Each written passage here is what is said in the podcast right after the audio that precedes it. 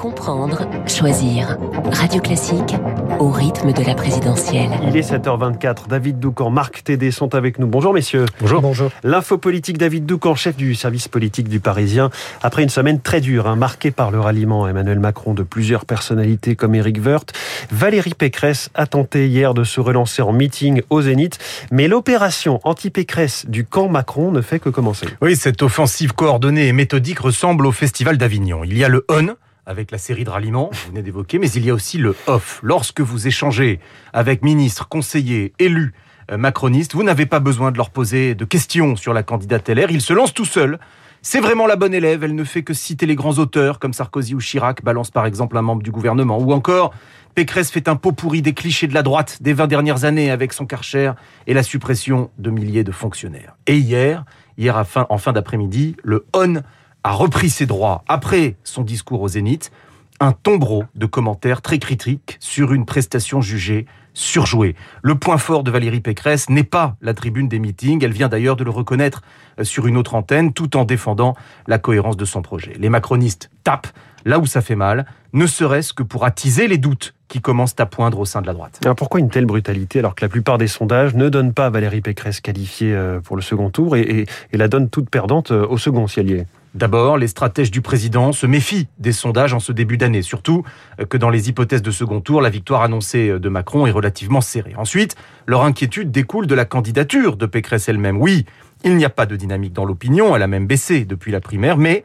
les amis du chef de l'État continuent de la percevoir comme celle qu'il faut neutraliser. Pour eux, la bataille de 2022 doit opposer le camp de la raison, Macron, à celui du repli, Le Pen, Zemmour. Pécresse pourrait déranger cette présentation des choses puisqu'elle est la championne d'un parti de gouvernement. C'est pourquoi le camp Macron met tout en œuvre pour la décrédibiliser. Le fait qu'elle ait, hier, pour la première fois évoqué le concept de grand remplacement, même pour dire qu'il n'était pas une fatalité, donne aux marcheurs du grain à moudre. L'info politique de David Doucan tous les matins sur Radio Classique et dans Le Parisien. Marc Tédé, les titres de la presse avec vous et à la une ce matin, l'Ukraine. Oui, la crainte de l'escalade, titre les échos, quand le Figaro s'interroge, peut-on arrêter l'engrenage de la guerre? Le Parisien aujourd'hui en France, de son côté, nous décrit comment la résistance s'organise au cas où. L'opinion revient quant à elle sur l'événement politique de ce week-end, le premier grand meeting de Valérie Pécresse. La candidate fait le pari d'une nouvelle France entre Éric Zemmour et le chef de l'État.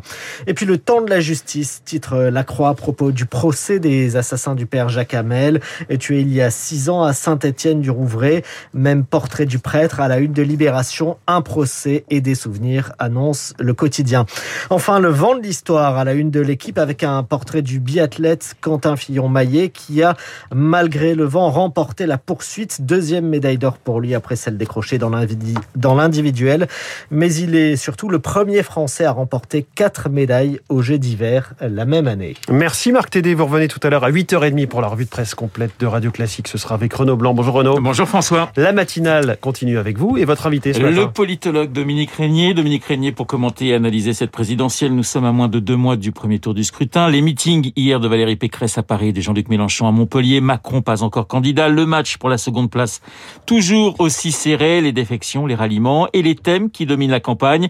Dominique Régnier, mon invité, 8h15 dans le studio de Radio Classique. Une demi-heure plus tard, vous retrouverez euh, Luc Ferry, lui aussi reviendra sur la prestation de Valérie Pécresse au Zénith de Paris, la présidentielle et aussi l'Ukraine. À quoi joue Poutine? La guerre est-elle inéluctable?